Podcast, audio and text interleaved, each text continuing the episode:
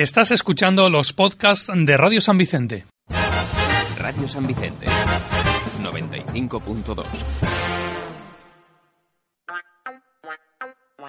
Cinco Hocicos presenta Muchos Morros, un programa hecho por animales y para animales.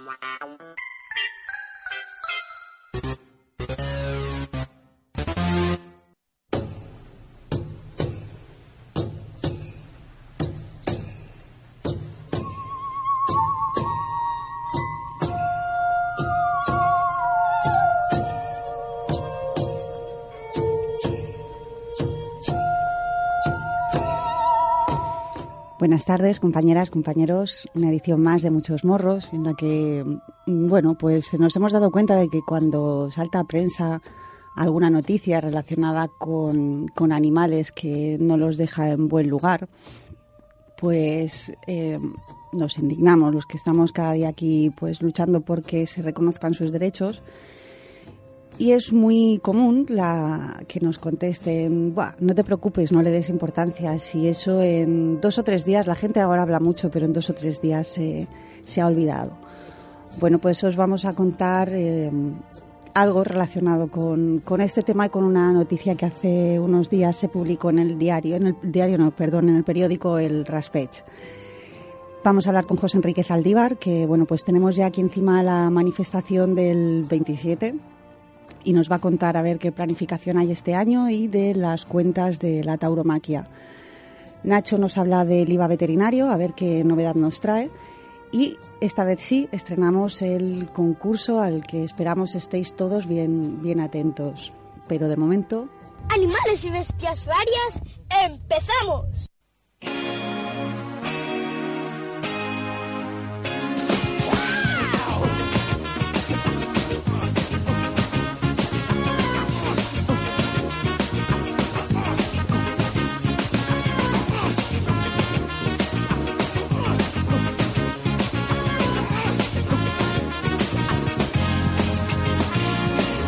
There once was a mob that wanted her. There once was a pop that wanted her. I know she's confused, she's my blood sister. Told me the blues that she's got the shiver. Only a child in the middle of a war. She's a pop child not because of a diva.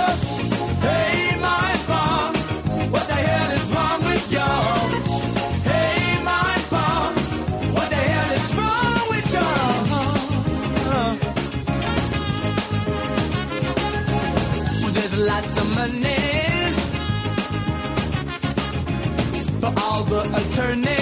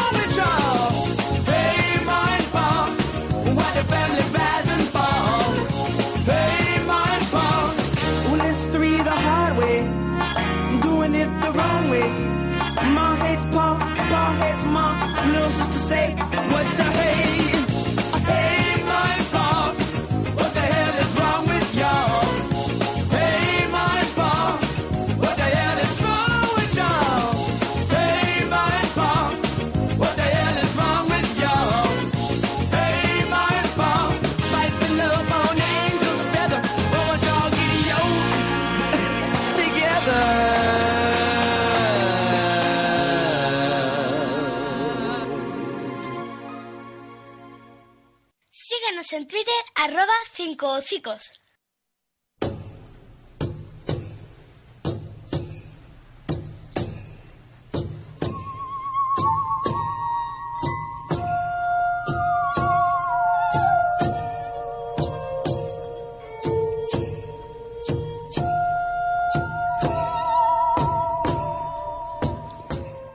Bueno, pues vamos a empezar con esa noticia alarmista que, bueno, pues lo único que hace es tirar por tierra el trabajo de muchas personas que se empeñan cada día en, en intentar hacer ver que hay espacio para todos en la zona, en las zonas urbanas, que no somos la única especie, que es eh, que se puede compartir y que no hay por qué increpar a ningún otro ser por, por intentar acapararlo todo, que ya tenemos bastante con lo que tenemos. Os voy a leer la noticia porque es eh, muy cortita. Sale en el periódico El Raspech, como os he dicho antes, de Costa Comunicaciones. Aquí es una publicación de aquí de San Vicente del Raspech, semanal. Es un periódico gratuito y es mm, bastante leído en, en el municipio.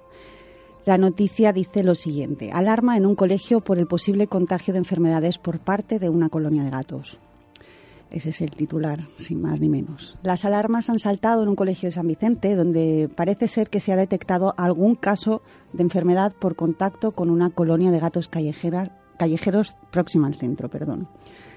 Los gatos son transmisores de varias enfermedades a los humanos, entre ellas los parásitos, la sarna o la tiña. Los síntomas principales son la aparición de pequeños surcos en la piel, los cuales causan prurito intenso. En estos casos es necesario llevar rápidamente al niño al especialista para que diagnostique la enfermedad, así como avisar al centro escolar para que active el protocolo a seguir. Sanidad está avisada y se ha comprometido, según nos informan desde el colegio, a llevarse la colonia de gatos a otro lugar. Esta es toda la noticia. Eh, si vosotros sacáis algún dato en claro, por favor, decídmelo porque yo todavía le estoy dando vueltas. Eh, lo único que se consiguen con este tipo de publicaciones, como os digo, es pues eh, ensuciar el trabajo de mucha gente que día a día y de manera altruista está luchando. Y es curioso porque además esas personas que, que, están ahí día a día, por lo que en lo que más hincapié hacen y lo que más piden a, a gritos es que se permita controlar sanitariamente a estas colonias. Es curioso y contradictorio, ¿no? De cualquier manera, eh, me parece muy arriesgado por parte de, la noticia el asegurar que el, que, sea, que el contagio se ha dado por, una, por el contacto con una colonia de gatos callejeros cercano a un colegio. Los gatos que viven cerca de los colegios y en general los que viven en colonias ferales rara vez se dejan se dejan ver por, por en los centros. Eh, salen por la noche cuando ya no hay nadie y está todo tranquilo.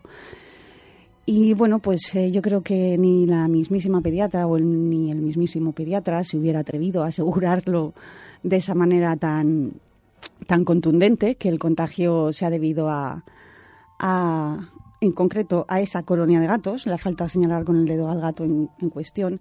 Y luego hay otro dato que da también, que es que Sanidad está informada y que se ha comprometido a llevarse la colonia de gatos a otro lugar. He de decir que yo mmm, dudo muchísimo que mmm, Sanidad, las medidas que tome, sea trasladar a una colonia, teniendo constancia de que, mmm, teniendo constancia, según lo que dice el periódico, de que hay individuos que tienen una supuesta patología en la piel y que además es contagiosa a los humanos. Si esto es así, créanme que debemos preocuparnos, pero yo no me lo creo. Eh, posiblemente no sé de dónde puede venir la, intención de esta noticia. No es la primera vez que pasa en el Raspech, además siempre muy relacionado con los gatos. En la última ocasión, a poco no culpa, culpaba a los gatos de, de, bueno, pues de la plaga de mosquito tigre que estamos teniendo en el municipio desde hace un par de años.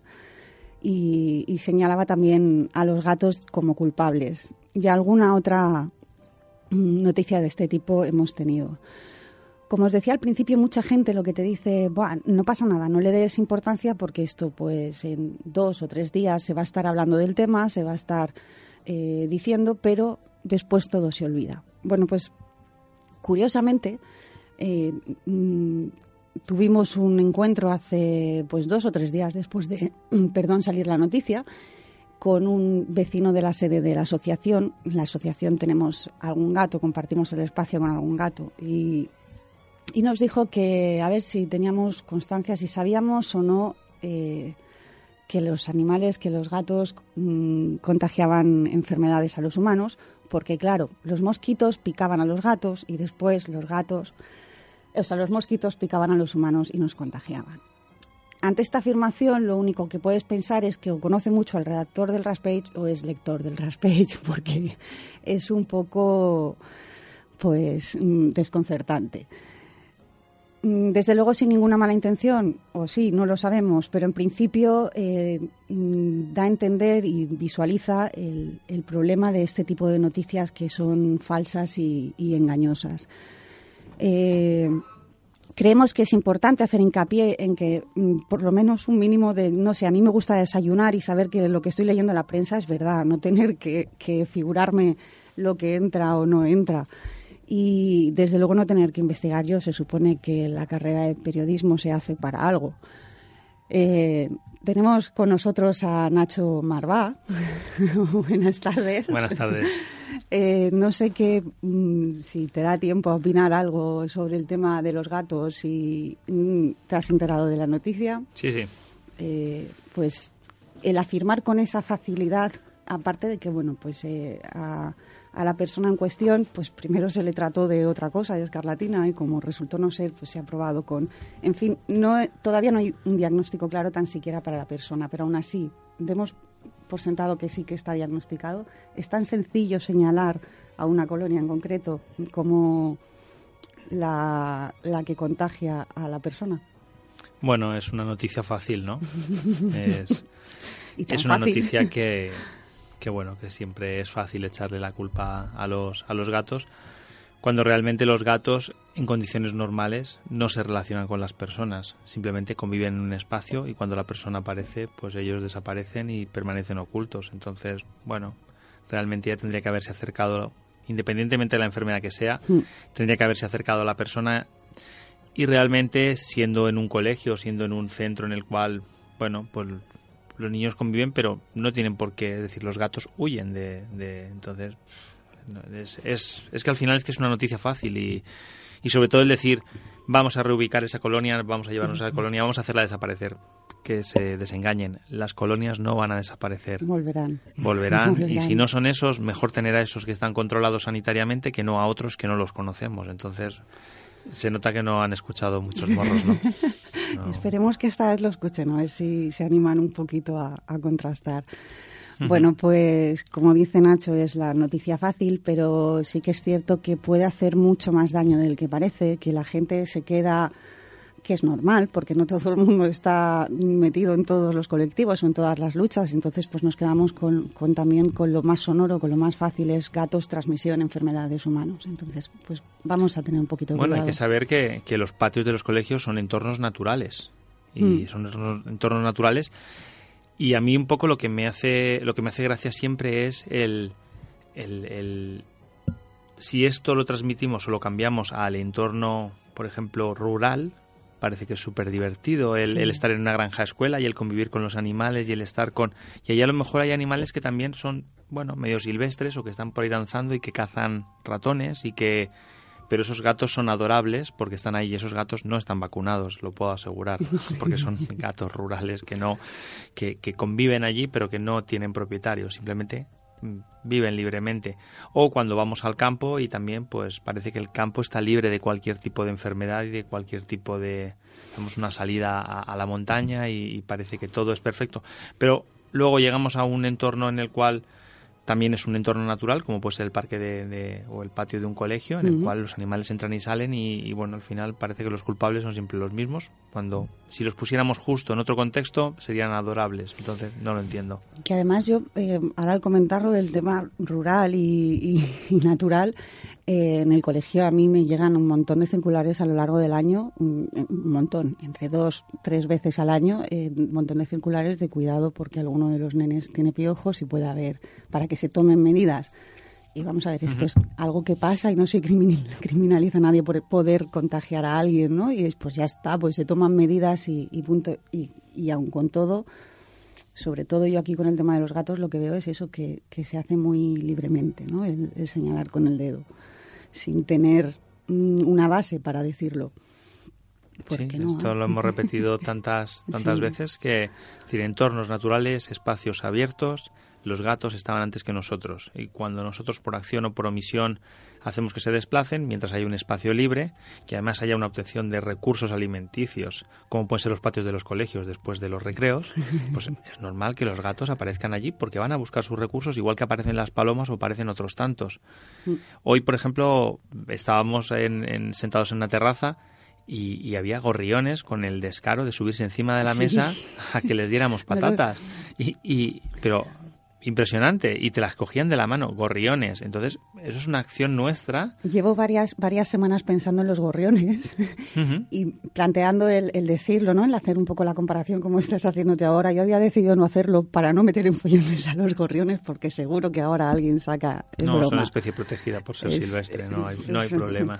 Ellos Las tienen... golondrinas también, ¿no? Y no sé qué escabechina en eso, en no sé qué ayuntamiento que también hablaremos del tema.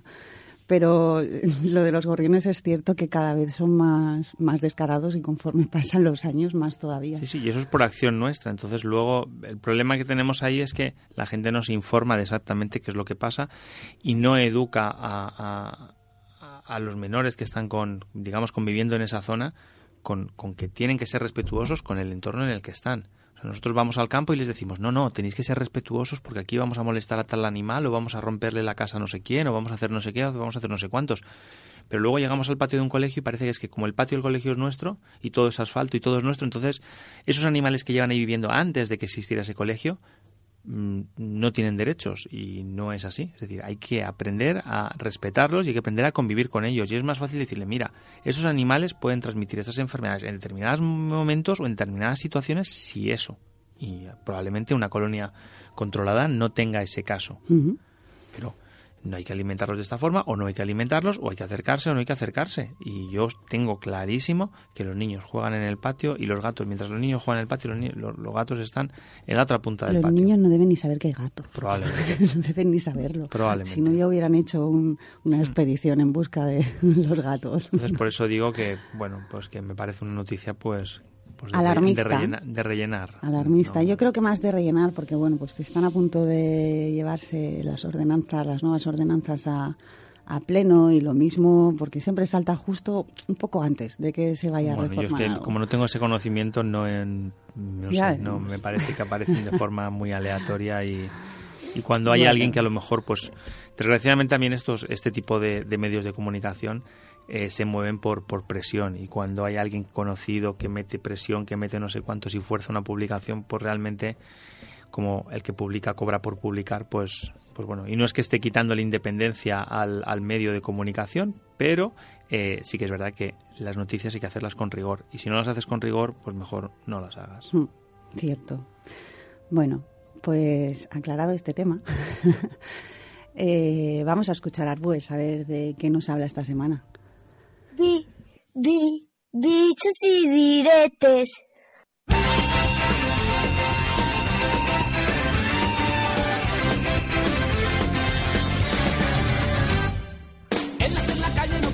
Yo os traigo uno de los refranes más complicados de explicar de los que me he encontrado en mi vida. Me refiero a aquel que dice el hombre y el oso contra más feo, más hermoso. No sé, personalmente encuentro varias contradicciones aquí. La primera es que un hombre eh, no puede ser que contra más feo sea, más hermoso, más hermoso se convierta. No sé, yo creo que una cosa contra más lenta vay- vaya no puede ir más rápida. Que una cosa contra más pequeña se hace no se puede hacer más grande. Eh, una cosa que es fea no se puede hacer contra más fea sea, no se puede hacer más, más hermosa. Eh, yo sé que para gusto los colores, pero, pero vamos, no me, no me cuadra esto. Otra contradicción, por ejemplo, es que no conozco a ningún oso, vamos, ni a ningún otro animal que sea feo. Así que no tiene sentido que, este, que los osos sean feos o que tengan que ser feos para ser hermosos. Pero volvamos al refrán. Eh, su significado tiene que ver con la belleza masculina. ¿eh? Nos dice que para, que, para un hombre eh, la hermosura no es importante, no o al menos no es tan importante como su virilidad y atractivo. Es decir, una persona contra más oso sea, contra más viril, más fuerte y, y más atractiva sea, pues más, mm, más hermosa es, aunque no sea, aunque no sea guapa. No sé, eh, el origen de este dicho, eh, que es muy poco usado a día de hoy, todo hay que decirlo, Supongo que habría que buscarlo eh, muy atrás en el tiempo, ¿no? Cuando, cuando el canon de belleza era totalmente distinto al actual. Hoy en día un hombre muy peludo pues no está bien situado en la escala de belleza. Aunque como ya he dicho antes, para los gustos... Lo que no he terminado de entender es la participación del oso en este refrán. Eh, como ya he dicho al principio, el oso es un animal que puede ser muchas cosas, pero desde luego feo no. Será por el pelo que cubre su cuerpo y que viene también a decirnos otra variante de, este refrán, que sea el hombre y el oso contra más peludo más hermosos. ¿Puede depender de eso? Pues lo ignoro. Yo creo simplemente que, que es que necesitaban un animal cuyo nombre rimase con hermoso y que mejor que nuestro amigo el plantigado para, para, para serlo. Sea como sea, este refrán no tiene sentido a día de hoy, a no ser que lo cambiemos un poco y lo usemos de la siguiente manera. A ver qué os parece. El hombre, si fuera tan noble como el oso, sería un animal mucho más hermoso. Y en Facebook únete al grupo Muchos Morros.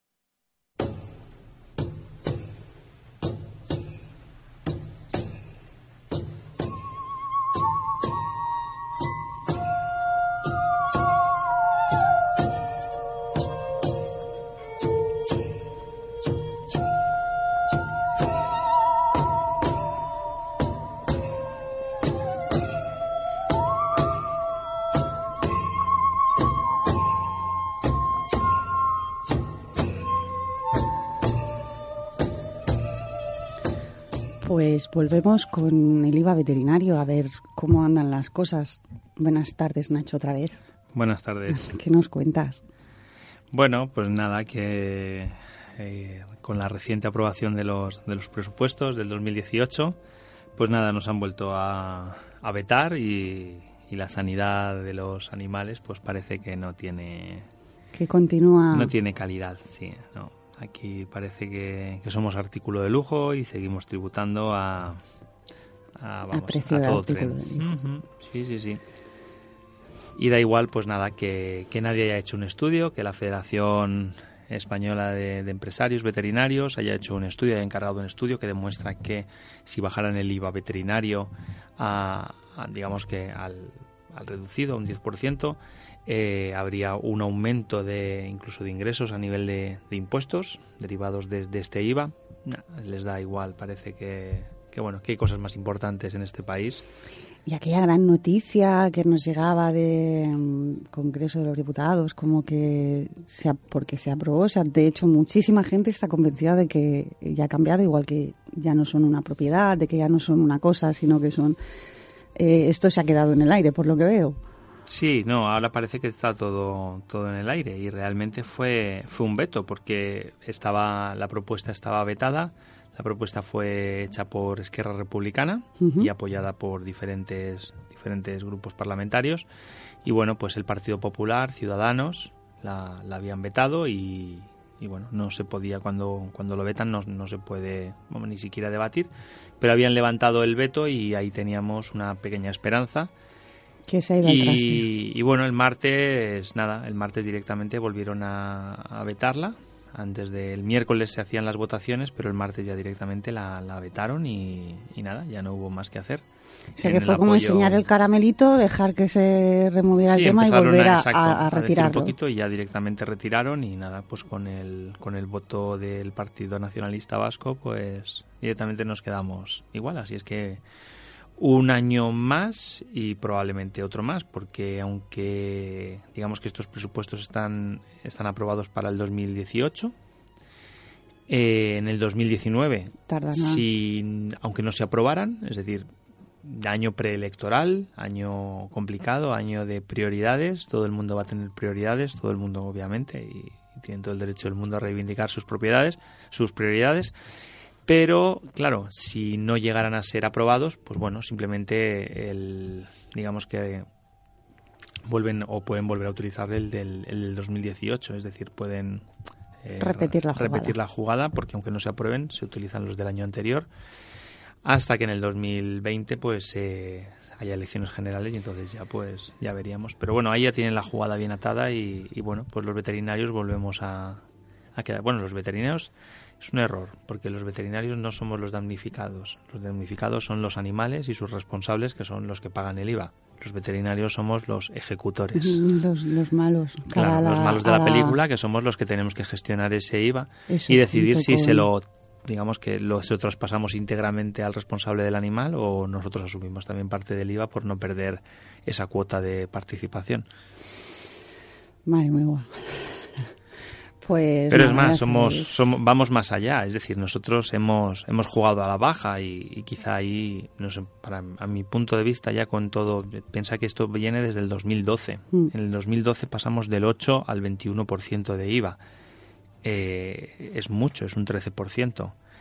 Y, y bueno, nos hemos ido amoldando y hemos ido peleando y hemos ido quejándonos del IVA, pero realmente el, creo que hemos tenido un gran error y es el, el no reivindicarnos como profesión sanitaria más si cabe, porque sí que nos hemos ido reivindicando, pero hemos luchado por la rebaja del IVA. Las profesiones sanitarias no tributan IVA, las profesiones sanitarias tributan por la base del IRPF. Entonces, claro, si no tuviéramos IVA, digamos que nosotros no haríamos un coste añadido, un valor añadido al animal o, o- o al acto clínico sobre el animal, porque digamos que el, veterinario digamos, pagaría sus impuestos en base a, a sus ingresos, ingresos. pero no haría un coste añadido de sus actuaciones clínicas. Además, el veterinario es como que tiene, para mí por lo menos, tiene un doble valor, ¿no? Porque estáis eh, para velar por la salubridad, por la salud de los animales, pero eso en consecuencia también eh, beneficia al ser humano. Claro, los, los veterinarios por, por acción, es decir, directa e indirectamente, eh, trabajamos por la salud de los humanos, porque somos la, digamos que la profesión que se encarga de controlar todo el tránsito de animales y toda la convivencia de animales. No, bueno, pero a digo nivel a nivel de las cadenas de alimentación, Mm. o sea, que, que, que la veterinaria no solo se dedica a los pequeños animales, se dedica a la producción, se dedica a la sanidad, se dedica a la agricultura, se dedica a muchos campos que están implicados directamente en, en, en la sanidad de las personas. Claro, lo que pasa es que hay determinados campos que entran digamos que por la vía del funcionariado. Entonces, en la vía del funcionariado no existe el IVA, no existe nada porque, bueno, son organismos oficiales.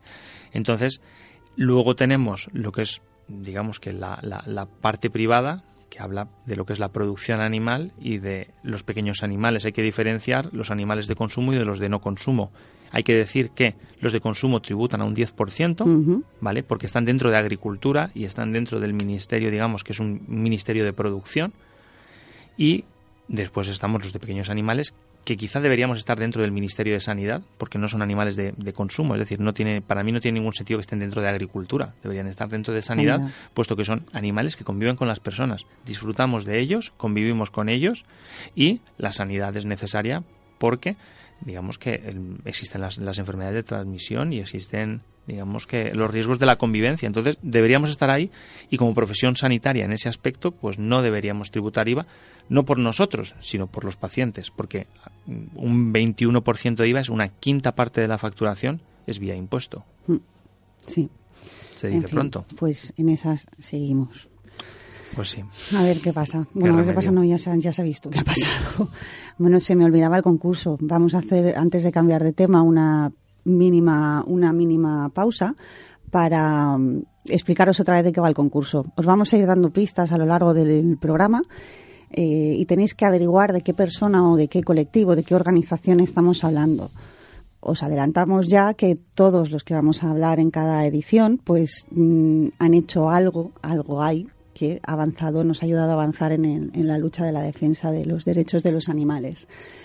Eh, Tenéis toda la semana, nosotros daremos las pistas en este programa, por ejemplo, tenéis toda la semana para contestarnos por correo electrónico a cincocicos.gmail.com o por el Facebook mismo, por donde queráis. Hacernos llegar vuestra respuesta y, por favor, acordaros del nombre, apellidos o algún dato de cómo contactar. Y sortearemos, pues de momento vamos a empezar con una camiseta de cinco cicos pintada a mano y, y poco a poco ya veremos si vamos cambiando de premios. Animaros a participar. Voy a lanzar la, la primera pista y la persona de la que hablamos esta semana tiene como segundo nombre Samuel y nace en marzo de 1928 en Burgos.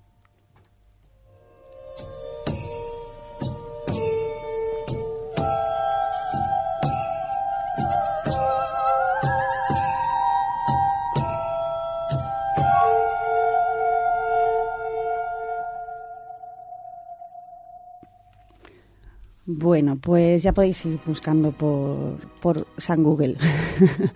eh, Nacho, nos quedamos la semana pasada, um, como, no a medias, pero sí muy en el aire con un tema, y es que, bueno, planteé que en numerosas ocasiones a la asociación le han, siempre le han preguntado, mm, ¿y no os habéis planteado el hacer un albergue, el construir un albergue para así poder trabajar rescates y albergado?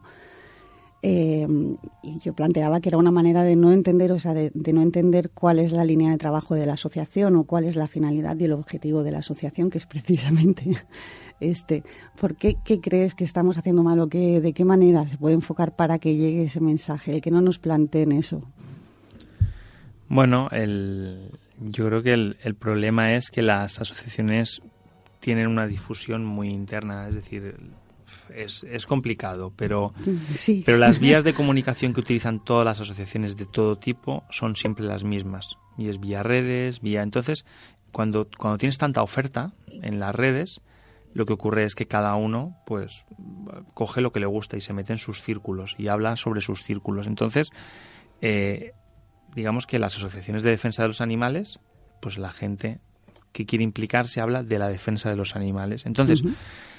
Es muy fácil ser voluntario en un, en un albergue porque ese es el modelo que ha habido hasta ahora. Es decir, nadie ha dicho ha dicho o, o, ha pensado que pueda haber de, de, de, otra forma. Yo no conozco otra asociación como Cinco Cicos, es decir, entienda, a, a, digamos a pequeña escala, a nivel local. Es decir, existen fundaciones, existen eh, muchas, no asociaciones, pero, pero grandes colectivos que en sí. un momento dado se pueden dedicar y pueden introducir dentro de sus labores la educación.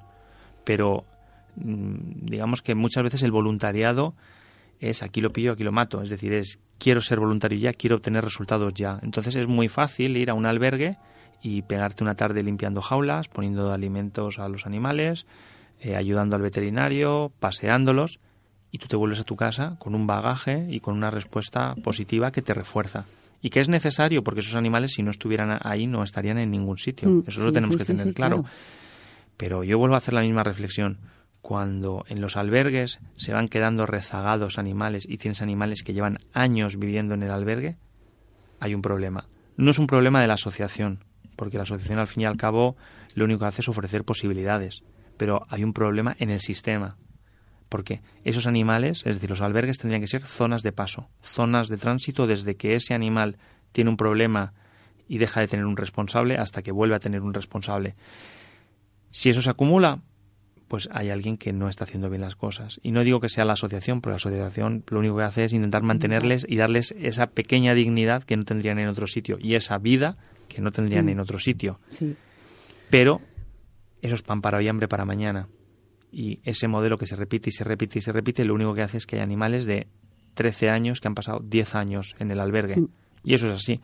Entonces, que surjan estas nuevas iniciativas, que esta, por ejemplo, Cinco Cicos no es nueva, ya lleva años, mm. pero que no tengan, digamos que la importancia que se le debería dar, es porque necesitan gente que tenga una formación y que sea capaz de transmitir y que sea, es decir, yo puedo tener las necesidades que sean mm. y yo voy a, al albergue, hago mi trabajo, me dicen dónde tengo que estar, yo hago, no tengo que darle, mm, digamos que ninguna explicación sí. a nadie, cumplo mi trabajo y me voy a mi casa súper contento porque he recibido el afecto o la afectividad de, de, los animales a los cuales, con los cuales he convivido.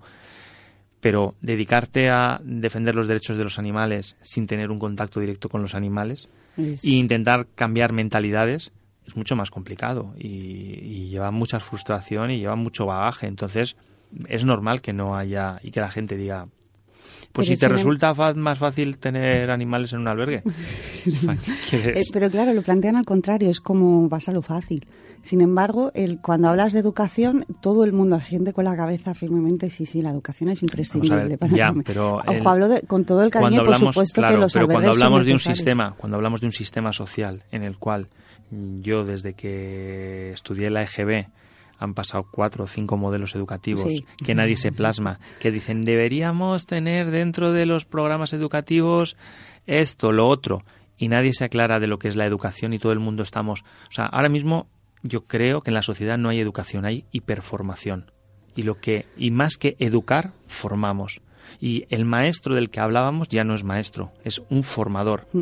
porque no educa en valores. Bueno, si la persona es simpática y, y resulta que, que tiene valores, te va a transmitir esos valores.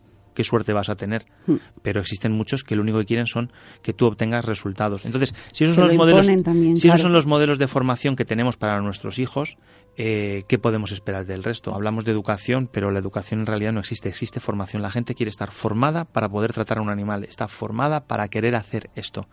Pero eh, tenemos que reconocer que la gente no está educada en.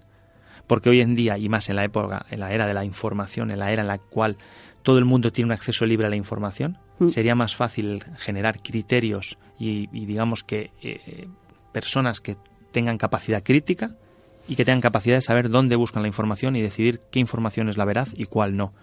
Pero no, no hacemos eso. Realmente desaprovechamos la capacidad de la información. Simplemente formamos a la gente.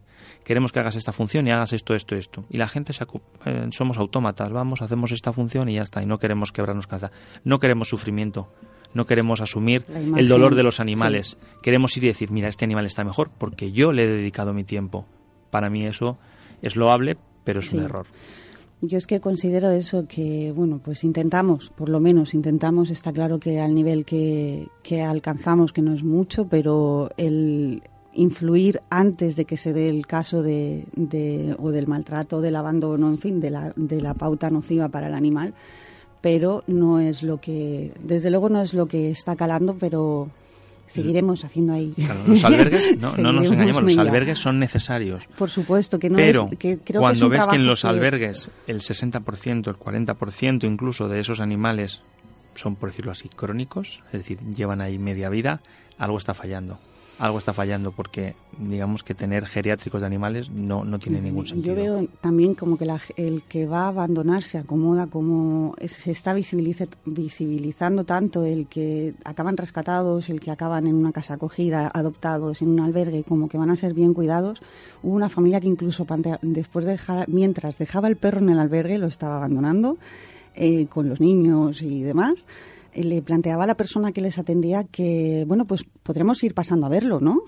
Bueno, es que, vamos a ver, es que yo creo, yo creo que el ceder, el ceder a un animal, a una protectora, a una asociación, excepto en determinados casos que es estrictamente necesario, es un abandono. Yo creo que es un abandono. Es un abandono sí, legal, pero es un abandono. Yo, yo le llamo abandono limpia conciencias, porque tú te vas a tu casa con la conciencia. A ver, no es igual de fácil el coger un animal, llevarlo en medio de una carretera y soltarlo. No todo el mundo es capaz de hacer eso, pero ahora es como que se visualiza más la oportunidad de llevarlo a un albergue. De hecho, siempre ha estado la coletilla de al menos que lo lleve a un albergue, que no lo deje. No, Sí, sí, perdona, no, no, es así. acción es, así. la misma. Realmente ahí, hay que entonar un mea culpa por parte de las asociaciones y es, claro, si tú no quieres antes de que a este animal le pase algo, yo me voy a hacer cargo.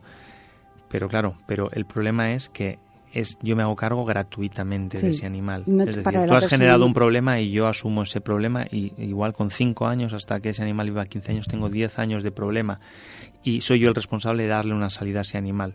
Y el problema de los albergues es que digamos que se han, se han reflejado como la salvación Mm. como la salvación y también por la obligación de los, de los ayuntamientos de tener que ceder a esos animales y esa cesión y esa concesión de un servicio, es decir, transformar este acto tan doloroso en un servicio, también e- es una instrumentalización. Es decir, yo sé que existen mecanismos por los cuales este animal va a estar en buenas condiciones y es que hay un albergue municipal y el Ese es el municipio que tiene esa responsabilidad es decir, esto es como si yo devolviera a mi hijo. Nada, mire, es que me he cansado de él. Se lo voy a devolver a usted a la institución pública. Y usted ya cuando tenga 18 años y ya esté formado y con una carrera, me lo devuelve. Porque yo el contacto no lo voy a perder con él. No tiene, no tiene ningún sentido el sistema actual y estamos perpetuando un modelo que yo creo que es equivocado. Me- es respetable me- sí. porque pues, los animales no tienen otro. Es decir, si no tuvieran este, no tendrían otro. Pero eh, para mí no, no, no Bueno. tiene ningún sentido. Vamos a escuchar a José Enrique Zaliva, vamos a cambiar de tema, pero yo creo que sí que habría otro, que sí que habría posibilidad de tener otro. Habría que ser más, más firmes. Pero bueno, vamos a ver si, si tenemos a José Enrique al otro lado. Buenas tardes, José Enrique. Hola, buenas. Este año también nos vamos de manifestación. Pues sí, el domingo, el domingo mismamente. Es la segunda manifestación convocada por la plataforma Tauromaquia es Violencia. Am, ¿Tenéis itinerarios alternativos por si acaso os cortan el que tenéis planeado? No, este año esperamos que no haya problemas con la policía y esas cosas. El itinerario es empezar en Sol. Eh, la idea es que a las 12 de la mañana haya una performance en la que van a intervenir 400 o 500 activistas, que va a ser como muy espectacular. Eh, y luego, pues una vez que se haya la performance, habrá una parte del manifiesto de la manifestación y el recorrido será bajar por la carrera de San Jerónimo, por donde están las Cortes, al Paseo del Prado y del Paseo del Prado pues ir directamente al Museo Reina Sofía que será aproximadamente, pues no sé, hemos calculado unos 40, 45 minutos y al finalizar pues habrá una lectura de, bueno, de manifiestos cortitos por parte de una serie de, del, bueno, pues de las organizaciones que han que han trabajado por la por la organización de la manifestación y, y por parte de los de los patrocinadores. Eh, bueno, este año este año ha habido ocho asociaciones, once asociaciones eh, que convocan la manifestación, seis patrocinadores, eh, organizadores. La verdad es que es un poco lío explicar lo que es un patrocinador y un organizador. Nosotros en principio vamos de organizadores eh, a Batma y hay una adhesión de 165 colectivos. Hay solo un partido político que apoya la manifestación, que es ECUO. Eh, bueno, luego a nivel Podemos, eh, Izquierda Unida, pues eh, se han limitado a sus círculos animalistas. Eh, hicimos la, la presentación o una pequeña presentación en el Congreso de los Diputados el otro día Laura Gonzalo y yo, que somos los portavoces de la manifestación, los que vamos a, bueno, pues a rendir cuentas, entre comillas, a los medios de comunicación. Y, y bueno, pues eh, esperamos que sea un gran éxito. Ya sabemos cómo funciona esto, ¿no? Que en las redes sociales todo el mundo se apunta, todo el mundo Bueno, pero el año pasado ya llenasteis la plaza. Bueno, el año pasado fuimos 30.000, pero es que este año necesitamos ser mucho más, porque, bueno, estamos llegando a un momento en que yo creo que esta, esta historia taurinos antitaurinos está tocando, eh, Es- bueno, es- pues es- está tocando la fibra de la sociedad y vamos a ver si respondemos. Pero, a ver, yo no soy escéptico, eh, suelo ser optimista, pero mi, eh, mis experiencias en Madrid son las que son. Entonces, bueno, sí, dices bien que hace, hace un año fuimos 30.000, pero realmente, bueno, pues estamos hablando de Madrid, con todos los millones de habitantes que tenemos, deberíamos ser muchos más, evidentemente, porque ya sabes que los taurinos estarán muy expectantes Sí. eh, Sí. a ver los que somos, porque ya sabes que esto lo controla mucho. Además, eh, sé perfectamente que están muy preocupados, que están lanzando mensajes duros contra la manifestación y bueno, y necesitamos darles una respuesta contundente, claro. Sí, sí, yo creo que sí. Esperemos que sí. Vamos a hacer un llamamiento grande a todo el mundo a que vaya. ¿Qué, qué horario, qué hora empieza? Pues Eh, la manifestación en sí, la performance empieza a las 12. Eh, bueno, la gente está citada ya a las 11 de la mañana en Sol. Eh, bueno, pues para ir organizando un poco, creo que este año va a haber una organización perfecta. No va a pasar lo que pasó en algunos temas el año pasado. Pero fue, Eh, no fue, mm, quiero decir, os, os provocaron esa, mm, ese mínimo Bueno, de sí, la desorganización, salida se pro- hubo bastantes jaleos, había un punto de prensa donde los portavoces teníamos que hablar, ese, ese punto desapareció, los periodistas y las cámaras andaban un poco locos. Eh, bueno, pues hubo siempre, ya sabes que siempre hay algunos eh, que se aprovechan de la Sí. coyuntura y aparecen por allí y, y, bueno, pues eh, buscan la entrevista y tal. Bueno, este año lo hemos acotado un poco y entiendo que va a salir, va a salir bien. El año pasado era, bueno, pues dentro de los que trabajan en la organización era su primera experiencia y la verdad es que se trabajó muy duro y este año se ha trabajado mucho más y esperemos que salga que salga mejor. El año pasado hubo un poco de desconcierto porque cuando llegó la manifestación a Sol, pues la policía cortó la entrada en. Sol, lo redirigió por un sitio que no estaba previsto, pero bueno, como este año es eh, salir de Sol y entrar en en una calle muy muy bueno al principio es un poco estrecha pero luego es muy ancha de que es la carrera de San Jerónimo donde están las cortes y luego entramos en una gran vía que es la que es el paseo del Prado, pues entiendo que las cosas van a ir van a ir mucho mejor. Seguro que sí. ¿Y Sí, qué hora, sí. qué hora estimáis que terminemos? Dicho a las 11 Pues, ya se empieza a citar la gente por allí. Sí, el final de la manifestación es en el Reina Sofía, como he dicho, y está calculado que después de la lectura de, bueno, pues, eh, de los manifiestos de cada organización que va a intervenir, que no vamos a ser muchas, además se ha, se ha limitado mucho el tiempo, esta mañana discutíamos un minuto, dos minutos, pues hemos calculado que a las dos de la tarde se habrá terminado. Sí. Pues ya sabéis todos, eh, este 27 de mayo, de noviembre iba a decir, madre mía, este, este- este 27 de mayo ya no sé dónde estoy, eh, la manifestación para hacer ver ya de una vez que hay tradiciones que, que hay que acabar con ellas. Sí, sí, claro, claro que hay que acabar con ellas. Además ya tenemos, no sé si lo he comentado en el programa, ya tenemos una sentencia de un Tribunal Superior de Justicia de Castilla y León. No sabíamos nada, ¿cómo puede Sí, ser? bueno, pues hay una, ya sabes que los de Tordesillas eh, impugnaron la Sí. sentencia de que había que dejar de, bueno, pues eh, que no se podía lanzar al toro y tal. Bueno, pues estos zumbaos recurrieron y el Tribunal Superior de Justicia de Castilla y León ha dicho en su sentencia que las tradiciones no justifican el maltrato animal y que bueno y que entiende que la sociedad ya tiene otros conceptos y otras ideas y que bueno pues un argumento menos que podrán utilizar que es el que la tradición o los ritos tradicionales les llevan a, a producir o a, a llevar este tipo de manifestaciones de tortura animal. Madre mía. Un argumento menos Sí. que les hemos tumbado Sí, sí, sí. Bueno, otra cosa, sí, pero, pero poco a poco. sí bueno ya sabes que nosotros los hemos tumbado todos pero bueno ellos un Exacto, parece que siempre lo tengan que... Sí, pero como nosotros no somos jueces eh, y, y no dictamos sentencias, pues ellos eh, siguen en sus 13. Bueno, lo próximo será que consigamos que esto deje de ser patrimonio cultural y entonces ya pues no tendrán tendrán no tendrán armas o recursos con los que defender Exacto. su maltrato y su tortura animal. Exacto.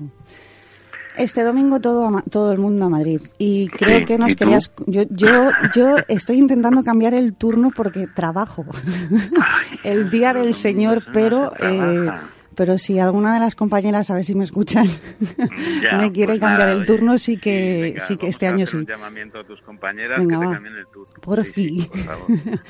por eso te preguntaba la hora digo si es por la tarde aún me da tiempo pero no sé Eh, yo No, pues no es por la tarde, no, es por la mañana. El año pasado fue un sábado por la tarde, Sí. pero bueno, yo creo que el domingo por la mañana es una... Además el sábado tenemos la final de la Champions. Buah, pues entonces- Leade, y- y El digamos fútbol y los es bastante crudo. Sí, sí, sí, sí. No, y, y el domingo que ya parece que por la tarde aprieta demasiado calor. Sí, o sea no, que las, casi 12, mejor. las 11, las 12 es buena hora. Sí, Mm, No sé, en Madrid vamos a tener un tiempo bueno, en principio, con alguna posibilidad de llovizna. bueno, para Pero refrescarse. esperemos, sí, claro, nos va a venir muy bien para Claro. refrescarnos. Sí. Sí que voy a intentar cambiar ese turno y sí que voy a intentar plantarme allí para apoyar la manifestación. Vale, venga. Eh, creo que nos querías comentar algo también de las cuentas. Tenemos Pues no poco tiempo, pero yo creo que sí que da tiempo. Da tiempo. Bueno, es que lo de las cuentas da para mucho, ¿no? Eh, hace aproximadamente un par de semanas que el Ministerio de Cultura nos ha sorprendido de nuevo con sus estadísticas de asuntos taurinos. Pues nos ha dicho algo que ya sabíamos, que los festejos en plaza en los diez últimos años han descendido un 57,5%.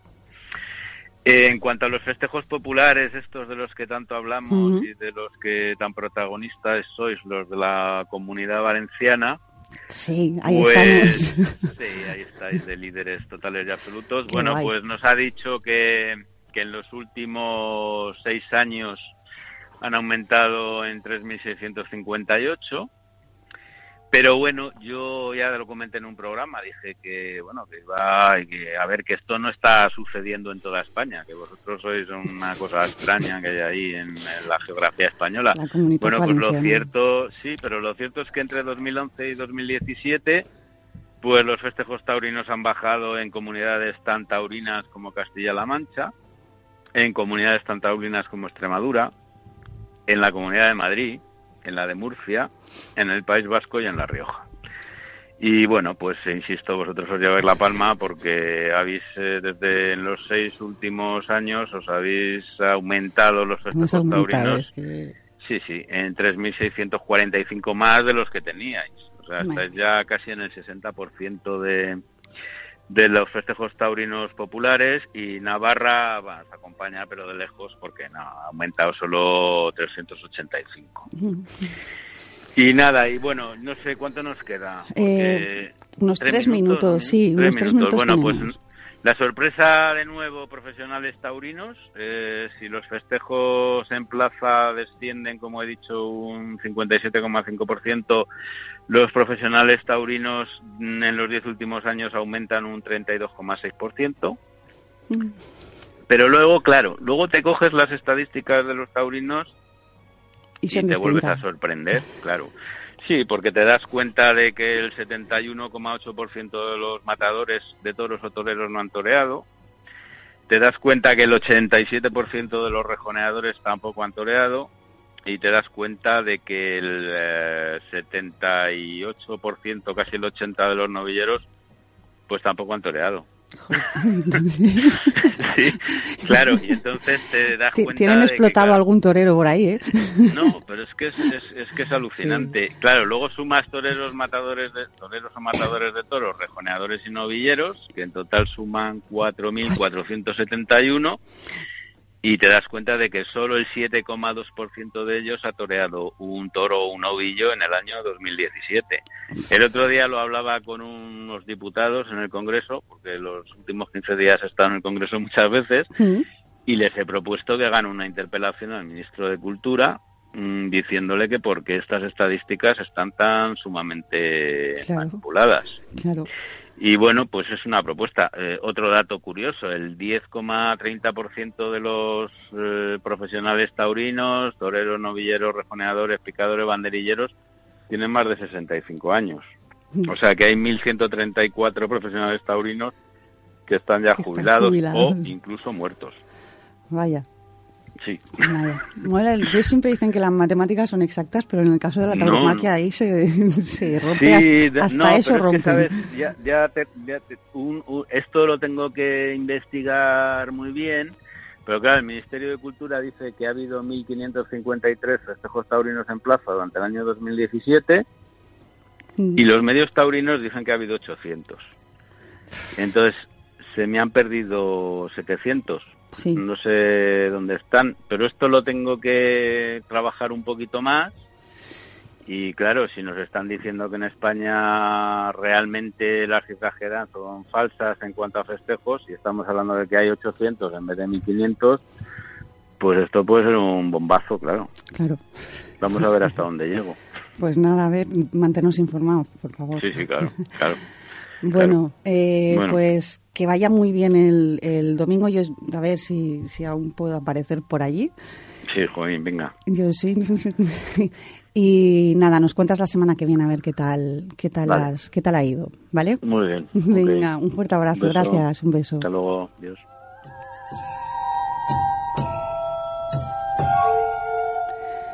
Bueno, voy a daros la, segunda y tercera pista del concurso seguidos. Hablamos de la persona a la que le dieron el primer premio extraordinario Landete Aragón. Y eh, bueno, pues en una peculiaridad es que no le gustaba volarle, le daba pánico el subirse a un, un avión o una avioneta. Nacho, mm, comentabas antes que, que, bueno, pues que era un poco el- la manera de operar de que nos veíamos obligados, tanto albergues, o sea, la manera de funcionar para que esos animales realmente no quedaran desprotegidos o quedaran expuestos a, peligro. Yo, si me, me lo permites, eh, porque esta conversación la hemos tenido muchas veces y la persona que quiere recoger a ese animal siempre teme, y si no, ¿qué va a ser de ese animal? Bueno, pues de alguna manera que sí se pudiera entregar eh, o ceder el animal a un albergue, pero que la persona que lo cede o lo entrega no pueda irse de, de rositas, suele decir, a su casa, sino que desde las instituciones se tomara alguna medida, mm, ahí ya sería ver cuál, yo no voy a poner aquí, pero se pudiera tomar alguna medida hacia, hacia quien está abandonando con mayúsculas el animal. Bueno, yo siempre he defendido que asumir una la responsabilidad de- del cuidado, de la convivencia de un animal, pues implica eso, una responsabilidad. Entonces esa responsabilidad tiene que venir desde el principio. Yo siempre he defendido que todo el mundo tiene derecho a convivir con los animales, pero no todo el mundo puede Está convivir con los animales. O por lo menos no puede convivir en situación de pertenencia. Y muchas veces para mí el problema es que nosotros adquirimos a los animales en base a una propiedad. Entonces, cuando tú es tan fácil poder hacerte y deshacerte de un objeto, ¿vale? Es que volvemos siempre a lo mismo. El resto todo es un dominó que van cayendo las piezas por su lógica. Entonces, si nosotros la primera pieza, que es cómo se asume la responsabilidad de ese animal, la tuviéramos clara, tendría, tuviéramos claro el a qué nos comprometemos cuando, cuando adquirimos esa responsabilidad, el resto bastaría. Entonces, mientras trabajemos al final de la cadena y no al principio de la cadena, y es en qué condiciones asumimos la responsabilidad, el resto sobra. Hay mil excusas y hay miles razones que pueden ser valorables, pero si tú no podías hacerte cargo económicamente de ese animal, lo tienes que saber desde el principio, no al final. Eh, Sabes que mm, desde Cinco Cicos hacemos, bueno, hacemos, eh, está preparado un curso preadoptivo para que quien quiera acceder a alguna adopción en Cinco Cicos, a pesar, ya sé que no quieres que tramitemos adopciones, pero eh, está preparados esos cursos ya no solo para la gente que quiera adoptar en Cinco Cicos, sino para cualquier otra asociación compañera o para quien sea que mm, se ha encontrado un Claro, es animal, que- se lo va a es que a lo quedar mejor- y decide informarse. Es que a lo mejor Cinco Cicos debería dedicarse más a trabajar, aparte de con, con las personas a nivel local, con las asociaciones, es decir, No que fuera una entidad. caso. Bueno, pero eh, Poco digamos, poco. una, vamos a ver, que no te hagan caso no significa que no sea el objetivo de tu asociación sí, y el objetivo Estamos- principal se sería el formar a personas que se dedican exclusivamente, porque una de las cosas que hace Cinco Cicos está muy bien es formar, pero forma a particulares. Y la mayor parte de personas que se que les llama la atención cinco cicos son particulares y a lo mejor lo que tendrían que incidir es sobre las asociaciones y un trabajo continuo sobre las asociaciones, asociaciones, asociaciones. Es una, una línea de trabajo que está pensada y más que pensada, incluso no solo asociaciones, sino instituciones que tengan que de alguna manera también. gestionar animales, ¿vale? Eh, o bien que reciban nuestro apoyo, asesoramiento, o bien mm, mm, que se formen para poder hacerlo.